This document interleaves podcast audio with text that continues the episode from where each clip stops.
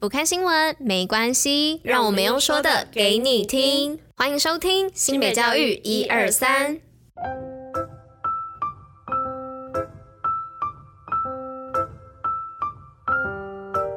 Hello，大家吃饭了吗？我是拉拉，大家午安。今天是二月六号，礼拜一，新北教育一二三的第两百零五集，同时也是第三季的第十六集哦。嗨嗨，大家，今天是个忧郁星期一，尤其是上周还要 补班补课，所以只放了一天假，相信大家应该都蛮无足的。然后还伴着绵绵的细雨。那我稍微看了一下未来一周的天气，都是有可能会下雨的，所以大家要记得携带雨具跟雨伞哦。话说昨天是元宵节，不知道大家有没有吃元宵或出去赏花灯呀？但昨天也是下着雨的，所以我自己也没有出去看花灯。不过前几天就有拿到里长给的兔子灯笼，还蛮可爱的。那大家可以看看这几天有没有机会遇到没有下雨的时候，把握机会在还看得到花灯的时候，赶快去看花灯，毕竟是一年一度的机会嘛。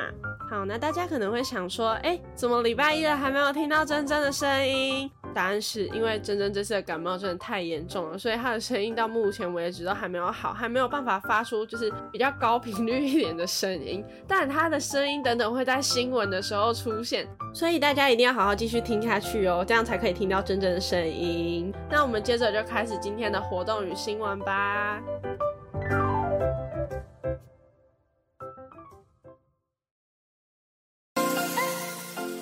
新北运动报报乐。好，那今天的运动报报乐要来报新北市五股国民运动中心月龄公益免费运动课程。新北市五股国民运动中心开出皮拉提斯课程，提供六十岁以上市民及新北市及五十五岁以上原住民长者免费报名，可以适度的训练及伸展，增加肌耐力与柔软度，让身体更平衡哦。详细资讯可以到新北市五股国民运动中心的一楼柜台，或是使用电话来做报名与咨询。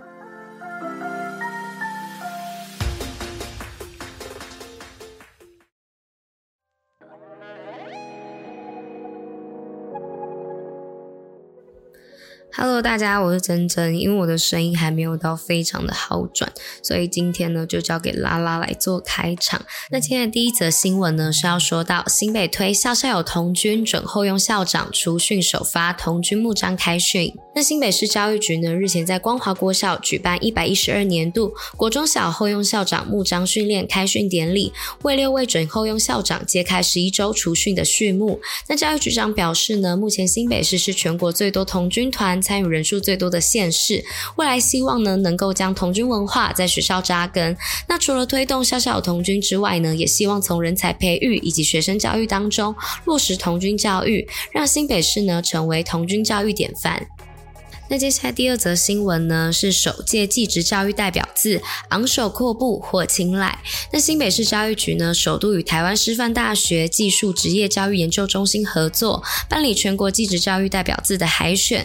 经过半年的集字票选，最后以获得近千票支持的昂字胜出。那教育局长张明文表示呢，昂代表对技职教育昂首阔步的祝福与期待。推荐昂字的呢，则是福音国中的理化老师李幼玲。他表示，近几年呢，大家都很努力的推动技职教育。那昂字呢，是由日跟卯所组成的，就好像大家卯起来要把技职教育往前推一样。期待让每个孩子呢，都能像太阳一样，在他们自己的舞台上发光发热。那来到今天的最后一则新闻哦，是要来说到新北市职人体验营两百六十九梯次六千名额，让孩子找寻未来的自己。那新北市十六间职探中心呢，以及十七所高中职学校，在今年寒假合力开设两百六十九梯次，提供约六千个免费名额职业试探营队，从即日起到二月十号陆续上场，包含未来科技、建筑木雕、摄影或服饰等职探课程，课程精彩丰富，用双语亲自为。来科技的试探课程，从国小高年级到国中皆可参加哦，帮助孩子了解自己的性向以及兴趣，适性发展，展现天赋。好，那以上呢就是今天的三则新闻，接下来呢就交给拉拉喽。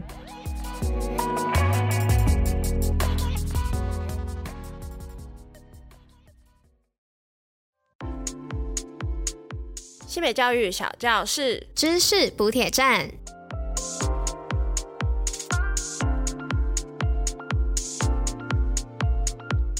好，那今天的知识补铁站要来跟大家分享的是，当闹钟还不普及之前是如何起床的呢？那在旧世纪的欧洲啊，闹钟是一群拿着长杆的人，他们称之为敲门人。那他们是荷兰、英国、爱尔兰，还有一些国家的专业人士哦。那这些国家始于工业革命，当时的闹钟对他们来讲价格非常的昂贵，非常的不便宜哦，所以才会有了敲门人这样的职业产生。那敲门人的工作是唤醒熟睡中的人，使他们能够准时上班。毕竟时间就是金钱嘛。那他们会带着棍子啊、长杆啊、锤子啊等任何可以敲打门或窗户的工具，挨家挨户的叫工人们起床。直到一九六零年代，越来越多人买得起闹钟，这种职业才慢慢消失哦。好，那今天的知识补铁站就是来跟大家分享说，当闹钟还不普及之前是该如何起床的呢？那刚刚提到的敲门人，我就想到说，哎、大家的闹钟应该蛮多都是自己的爸爸妈妈的，所以他们应该也算是另类的敲门人吧。好，那今天的新北教育一二三第两百零五集也到这里啦，我们明天见哦，拜拜。